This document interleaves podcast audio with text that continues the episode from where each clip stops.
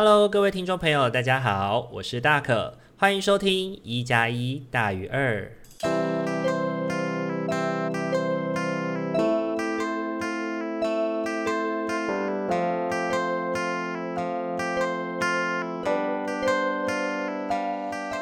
Hello，各位听众朋友，大家晚安，欢迎大家又在同一个时间回到我们的一加一大于二，我是今晚的主持人大可。大家这个礼拜过得还好吗？上个礼拜开工，大家应该第一个礼拜有一点辛苦吧？那这个礼拜呢，我们又迎来了连假。那这个连假其实是比较特别的哦。其实它对于大可来说，虽然没有经历过那一段历史，可是我一直都觉得二二八是一个要我们很多后代的子子孙孙谨记的一段历史吧。嗯。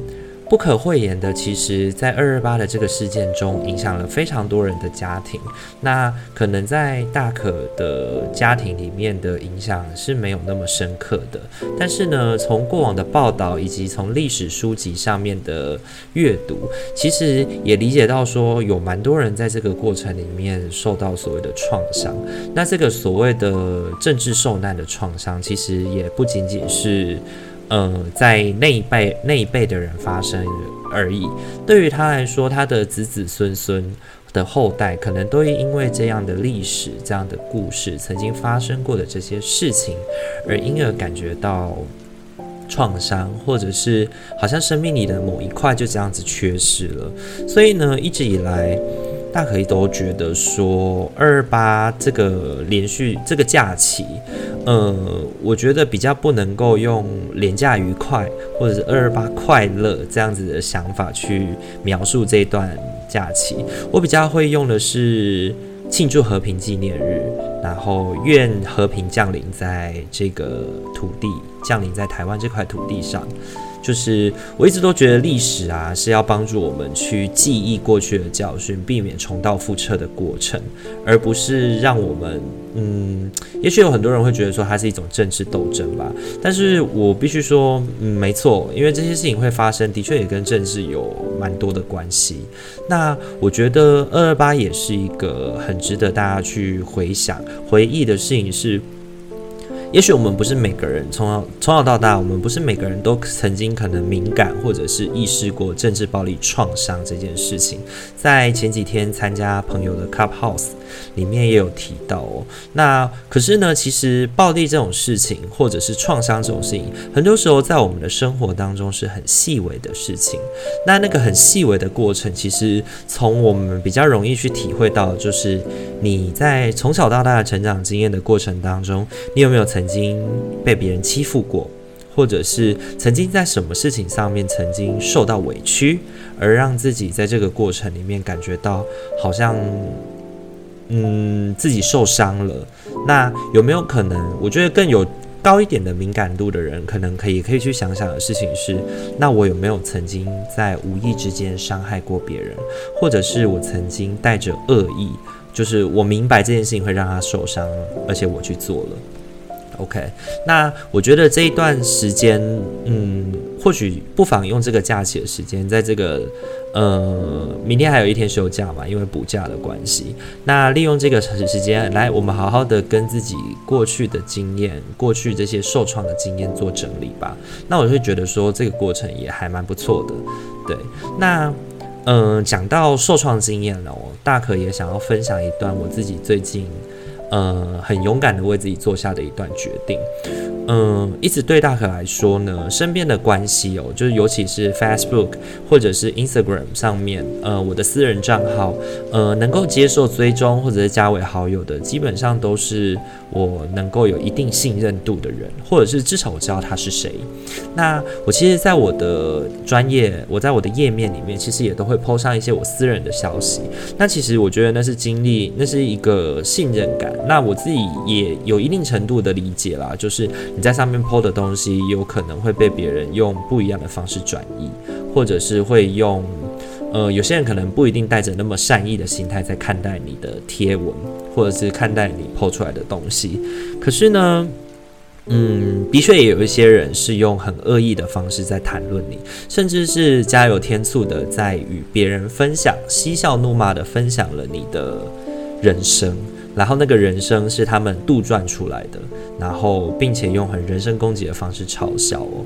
那我在过去的时间里面，一直对于这样的关系呢，可能心里面还是会有一点无法割舍。那其实具体来说，面对欺负自己的人，到底有什么好无法割舍的？难道是 M 吗？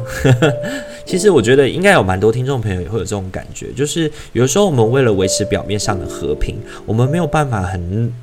很轻易的就去斩断一些关系，因为当你要想办法按下那个 unfriend，或者是你要想办法去跟他划清界限的时候，很容易，很多时候我们都会去想到的事情是啊，可是我们以后还会见面啊，可是我们以后还会怎样？可是我们之间中间还有什么朋友？我们之间还有什么关联？对，很多时候我们会很容易被这个复数的关系给捆绑了。我们对于嗯、跟这个人很单纯的互动，就是。我自己啦，在二十二十三四岁的时候，可能也会一直有这样的想法。那我自己觉得，说我这几年一直在练习的，就是对于关系的断舍离。对，因为我自己觉得，我们年纪越来越长的过程，呃，我们的人际交友圈其实已经有一点饱和了。那在这个饱和的过程当中，你会发现，慢慢的，你不会想要那么勉强自己去适应，或者是慢慢的不会想要那么勉强自己去调整，去试着改变那些对自己很差很差的关系，又或者是当一段关系，说真的。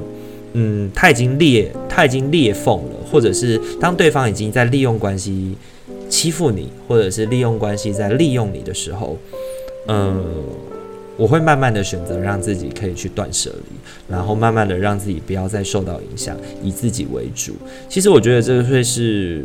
我们很多时候要练习的功课，对，我们如何不要过度的被关系捆绑。我们享受关系，我们也喜欢关系，就是我们喜欢跟人家建立亲密的关系、友好的关系。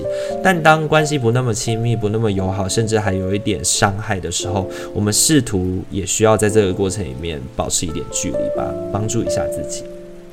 那也想要听听听众朋友有没有曾经被人家欺负过，但无法断舍离的经验，或者是说，诶，你都很勇敢呢，很勇敢的可以去断舍离那些欺负自己的人，然后或者是很勇敢的能够去离开那些伤害你的人。OK，在大可的身边，应该是有些人真的是永远都做不到了。对，那努力了一阵子，就会发现说，嗯，可能是个人个性的问题吧。对啊，那我觉得就祝福喽。对，祝福。那也希望，嗯，听众朋友们都可以好好的在这个连假的期间里面，好好的思考一下自己的人际关系，帮自己做一点盘点跟断舍离吧。好。那再来的话呢，下个礼拜呢，大可有一个就是助人，哎，不是下个礼拜，下下礼拜，对，在三月十三号的时候，嗯，大可有一个助人工作者的价值讨论。那这个会跟凯云一起开这个助人工作者的价值讨论，我觉得有一个很重要的契机是源自于在于我们对于助人工作者的价值跟意向到底是怎么想的。很多时候呢，我们都会觉得说，哦，社工啊，或者是呃心理师啊，或者是很多很多的助人工作者，他们都有一定的专业形象跟一定的那个专业形塑出来的样子，对。可是呢，明明呃一一种米养百种人嘛，养千万种人。那我们从虽然来自同一个专业的训练，但我们怎么可能会长得一模一样？对，那其实我觉得属于社工的价值是什么？需要大家一起来共同建构，也需要大家一起来好好的去回想跟反思自己在过程当中，自己在服务的过程当中，或者是自我了解的过程当中，我自己的助人价值是什么？然后我的工作价值是什么？然后来去回想，并且我希望。我也会希望说，透过这个讨论，会让我们去互相回想，然后了解彼此的感觉吧，然后去拣选一些你觉得不错的，然后来把它收回去，然后也去挑选一些你觉得好的，然后贡献出来，让让别人能够去有一些。学习跟反思，我一直都觉得团体的这个互动最重要的就是这个互相贡献的感觉，然后我们一起撑起一个议题的网子，然后来把彼此接住。OK，那最近的话，工作也还不错啦。过年完以后，开始有一些工作陆续邀约，我自己觉得蛮开心的，好像事情就有在上轨道。那，嗯，其实说真的，今天有看到一个有关于行动心理师的回馈。那那个行动心理师呢，他也提到说，有关于。嗯，生活这件事情哦，真的是经济压力会非常的大，尤其当你开始行动的时候，其实你有很多时候你做的事情是没有固定的收入，然后你做了很多事情，可能你也不确定你这个付出是不是会有所回报，但是你得去做。如果你没有去做的话，嗯，也许你就会少了一些什么机会吧。所以我自己也觉得说，在助人的这个工作过程当中，在这个行动的过程当中，我自己也是。蛮努力的在平衡自己的生活跟工作之间的关系啦，对，因为我觉得行动的过程里面，我们很多时候我们跟工作的距离就变得模糊了。那我们要怎么去平衡自己在工作与生活之间的关系，其实还蛮重要的。那当然最重要的，就像那个行动心理师说的，我们要怎么活下去？有的时候我们为了活下去，即便是要去做时薪一百五十八块、一百六十块的打工，我们可能也要去努力看看吧。好，那今天的话呢，我们为大家准备了是天使跟塔罗牌哦。那稍微看了一下四副牌，我觉得这个礼拜都还蛮有反思意味的。那也邀请听众朋友们，现在呢可以开始心中默想着你想问的问题，或者是很简单、很 normal 的，我们去想想的是我们的下个礼拜的生活会过得怎么样？OK，那。呃，心中默想着从一号到四号牌的呃数字，然后让大家稍微静下心来挑选一下喽。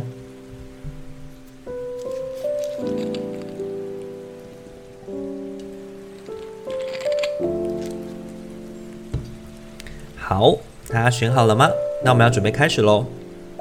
首先呢，是一号牌的伙伴，一号牌的伙伴，你抽到的天使牌是丘比特。我们将爱澎湃的波涛送到了你心中与脑海里，唤醒你对生命本身的爱。你清楚地决定要享受与接受浪漫，而促成这般的觉醒，允许自己即兴地庆祝爱的所有美好。OK，我觉得丘比特这张牌呢，其实它要提醒我们的事情是唤醒我们自己。内在对于感觉啊，内在对于事物的原始感受，然后呢，去允许自己在这个过程里面接受、接受爱、接受帮助。因为我们知道丘比特他是一个就是爱的天使嘛，他会让我们去觉察到，哦，原来我们对什么事情是有热情、有热望的。对，那我觉得这张天使牌呢，它要回应我们的事情是，嗯，天使已经把爱的波涛送到了你的脑海中跟心灵里。来让你唤醒自己对于事物的热爱，那你必你在这个过程里面就嗯去享受这样的感觉，然后去好好的去感体察他人的善意。那我觉得这个体察善意的过程呢，嗯，我觉得也连接到了我们的塔罗三张塔罗牌哦。那三张塔罗牌你抽到的分别是星星，然后教皇以及宝剑皇后。那我觉得这三张牌呢，它要给我们的事情都是我们需要去体察他人的善意哦。那星星牌就是朋友牌嘛，我们常常在谈的事情是，呃，星星牌的过程是我们有失必有受。那朋友不就是这样吗？我们互相帮助，互相关怀。那当我们心里有有感到困难，或者是我们当要下决定的时候，其实不要忘了去倾听，去了解。我们身边的朋友对这件事情的看法跟想法哦，那在下个礼拜呢，可能我觉得在工作上，或者是在于一些生活的事物上面，会有很多需要我们去下决定的过程。那宝剑皇后其实揭示着是，有时候你需要去决定，你需要去心里面想想怎么做才会比较好。那我觉得。皇后这张牌出现的时候呢，就要提醒你私心这件事情了。那宝剑的话呢，是要运用你的智慧，运用你的运用你的手腕，去把这件事情可以做到圆满的解决。那要如何圆满的解决呢？请依靠你的朋友，依靠你的身边周遭可以相信的人来帮助，来倾听他们的意见，来帮助你能够挥下宝剑，决定事情该怎么走，该怎么做。要记得你是被爱的，因为丘比特告诉了我们，嗯、在嗯、关系里面，其实很多时候我们是受照顾的，我们是被爱的。请你去体察别人对于你的善意跟了解，然后别人可能也会，其实对于你有很多很多的愿意帮助，但是有的时候我们可能会以为我们自己孤单一个人，孤高的坐在那个皇位上面，OK。但是要记得，你不是自己一个人，很多事情我们不用独自的承担与面对，我们可以倾听他人的，倾听他人的意见跟想法，然后偶尔的也把情绪交托给他人一点点的负担，然后来帮助自己可以比较平心而论的为这个情势做下一个好的决定。OK，好，那这个是否一号牌的伙伴。那再来的话，我们要来聊聊二号牌的伙伴喽。二号牌的伙伴，你抽到的天使牌是接受，怀着无条件的爱与包容心，用天使的眼光看待自己与他人，如此你能够启发与提升任何人，达到他们的最高潜力。嗯，接受这张牌呢，我觉得它有很多是要帮助我们去理解到的事情，是接受现状，然后还有去接受我们呃现在的情势，然后去看见自己的限制，也看见别人的限制哦。那在这个限制的过程里面，它不是要让我们觉得哦，我们现在就是做不到，我们就是做不好，然后去福音于现在的状态。很多时候认清现实是为了帮助我们超脱现实。OK，为什么这么说呢？因为另外的三张牌塔罗牌哦，嗯，你分别抽到的是呃，Lovers，对，恋人恋爱牌，然后宝剑一跟星币一，OK，所以呢，从宝剑一的从宝剑一的启示来看哦，意思就是挑战是必然的。对，下个礼拜就是会来一些挑战，然后下个礼拜这个挑战也有可能是一个新的契机、新的开始、新的互动机会。对，那这个新的契机、新的开始，我觉得它有点揭示的是我们对于一些事物，呃，可能比较，比方像工作，我们可能会有新的专案、新的新的洽谈进来到你的生命当中。那这件事情，它的确着实的不容易，它真的不是一个容易的事情，可能会对你来说还有一点辛苦。那这个挑战的开始呢，其实如果我们应对得当的话，是可以帮助我们收获不少的，而且，呃，The Lovers 对恋爱这张牌，其实呢，它就揭示着我们的事情是保持沟通的顺畅。然后心里面去接受有一些事情的限制，或者是有一些事情它本身可能有一些我们需要耐住性子去好好讲讲的，对，因为毕竟沟通这回事就是两个人要磨合嘛，或者是一些事物是要磨合的。那这个磨合的过程当中，有时候可能我们急性子不一定那么有效率，那这个不一定那么有效率的过程，就需要我们好好的去静下心来。对，那这个静下心来呢，能够帮助我们在应对这个挑战跟困难的时候，能够变得更加，嗯，驾轻就熟吧，也能够让我们好好的度过这个过程。对，那我觉得它也有另外一个意思，就是接受我们。要我们接受现状了，要我们接受这个挑战就是会来，然后好好的去跟身边的，去跟身边的人好好的聊一聊，然后保持顺畅的沟通，能够帮助我们把这个挑战变成收获。OK，好，那这个就是否二号牌的伙伴，挑战与收获。嗯，好。那再来的话，我们要来轮到三号牌的伙伴喽。三号牌的伙伴，三号牌的伙伴，你抽到的天使牌是人生使命。你的人生使命是以带给你自己与他人快乐的方式贡献。别费心找寻你的使命，反之，将重心放在圆满一个目标上，之后这个目标就能协助你。OK，好。人生使命这张牌呢，它要回应的事情是，其实使命这件事情，它是在我们的不断的作为当中。去慢慢的找寻的过程。有的时候我们可能也很不清楚、很不了解为什么我们现在这么做，或者是我们需要这么做。但是可能有些事情它是一个一步一步的过程。比如说，像我们可能我们在故事里面，我们最终的目的是为了拯救王子、拯救公主。但是呢，在这个过程，我们可能需要先从打小怪开始，需要练等、练装备，然后去。让自己的生命，让自己的就是装备齐全，或者是让自己越来越强壮的这个过程。那我觉得，呃，这个目标是一个一个小小的目标所达成的。所以，如果你可以看得清楚这个过程的话呢，不妨先将你的重心摆放在眼前，摆放在你面前的这个目标上，然后呢，一透过小目标来帮助自己，慢慢的去完成大目标。OK，那我们有的时候呢，会让自己在这个费心的过程里面，慢慢的忘记了自己的本心，或者是自己要做的事情是什么哦。因为，呃，你抽到的，你抽到的三张牌呢，其实回应到的就是我讲的这个状况。你抽到的分别是权杖国王、宝剑四跟倒吊人哦。那我们先从宝剑四开始看起，宝剑四它是一张休息的牌。那我觉得休息这张牌呢，它有，呃，它并不是要你就是。完全的停下来，或者是完全的不要思考，不要做事。因为宝剑四呢，它回应的事情，它是一个我们暂且休息一下，然后那个有点像火力小休息。因为它旁边的那把宝剑，就是它是嗯随时准备要起来再继续战斗了。对，那。呃，权杖国王呢，其实它也显示着是我们是一个能够纵观全局的，我们能够去规划很多很多事情的人。然后我们其实也看得清楚局势，只是有的时候呢，我们身在迷雾当中，我们身在我们自己的观点里面，我们可能有的时候会需要好好的抽，适时的抽离自己的角色跟状态，我们才能够好好的去评估这些事情哦。因为倒吊人给我们的回馈是，呃，换个方向想想。或许会比较好。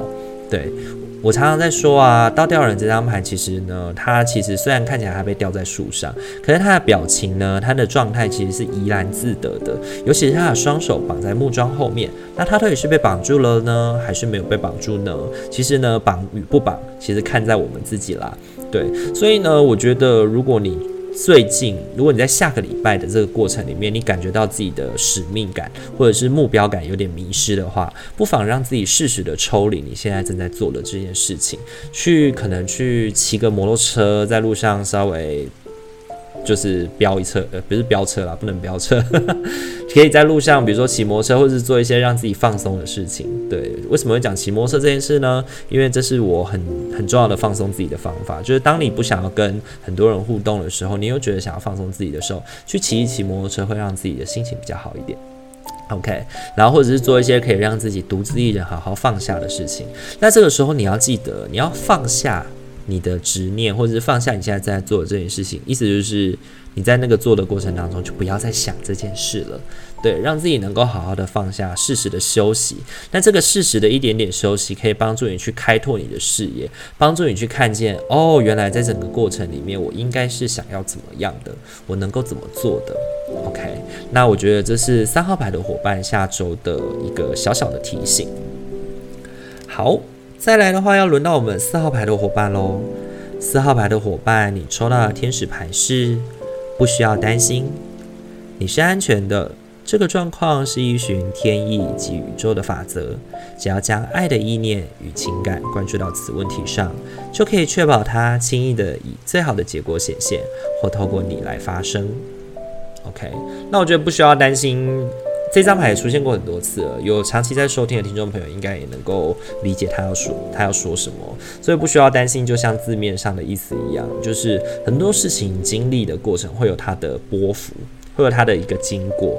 对，那就有点像感冒这件事情吧，疾病是有一个历程的，那这个历程就是要把它走完。对，那这个历程里面，我们能够怎么做才比较不让我们自己那么的辛苦呢？就是接受，接受，然后做一些对自己好的事情，然后来帮助自己在这个历程里面不要那么痛苦。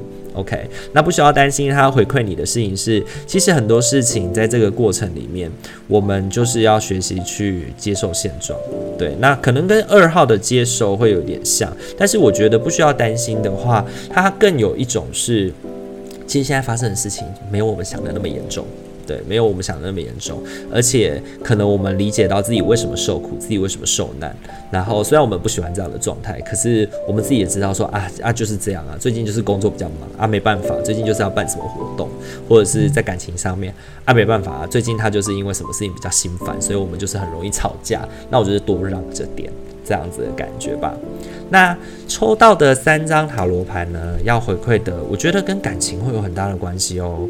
分别是圣杯五、平衡跟宝剑八。对，宝剑八。对，宝剑八。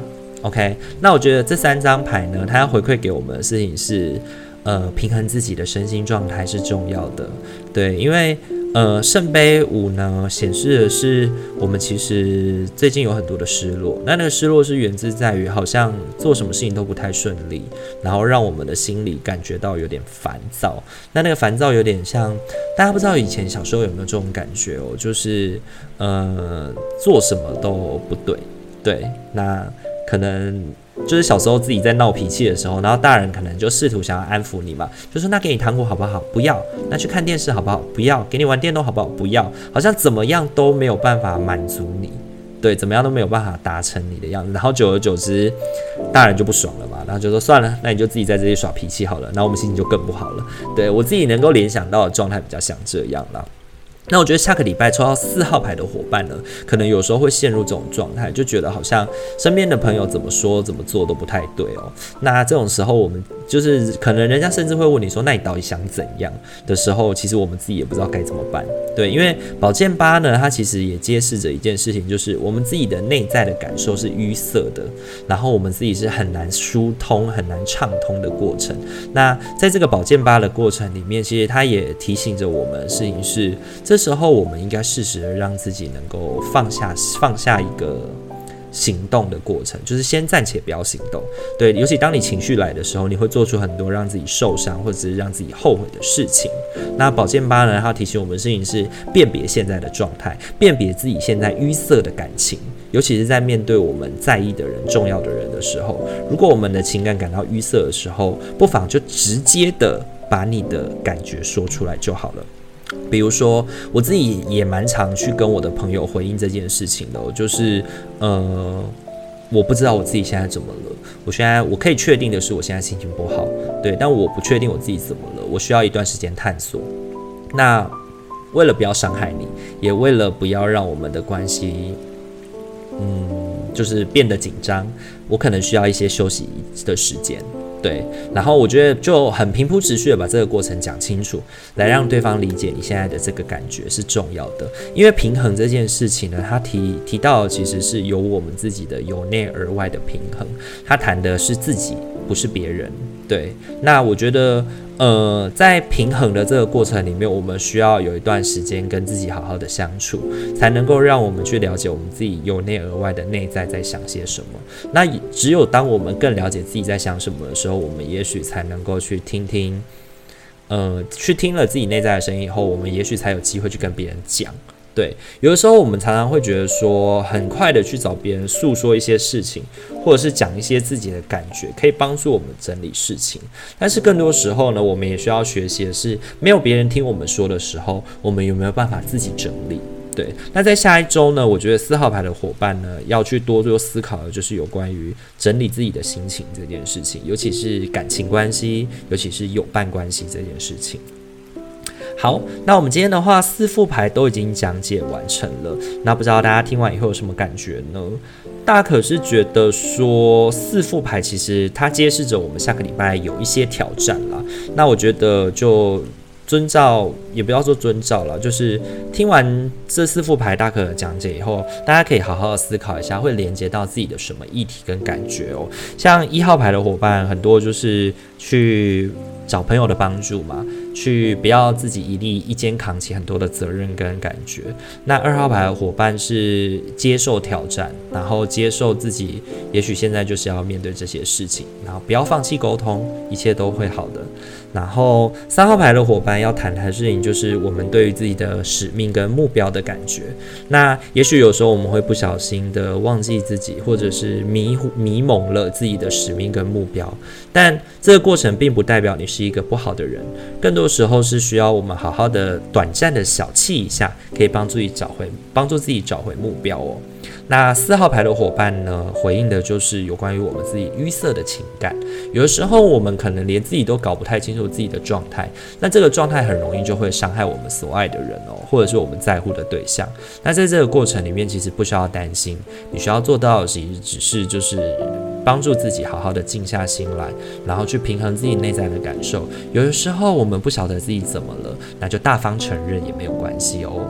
OK，那今天的话四副牌都解完了，那希望大家呢在下，希望大家在下个礼拜的生活都可以过得平衡啦，然后也可以尽量的让自己的生活感到平顺。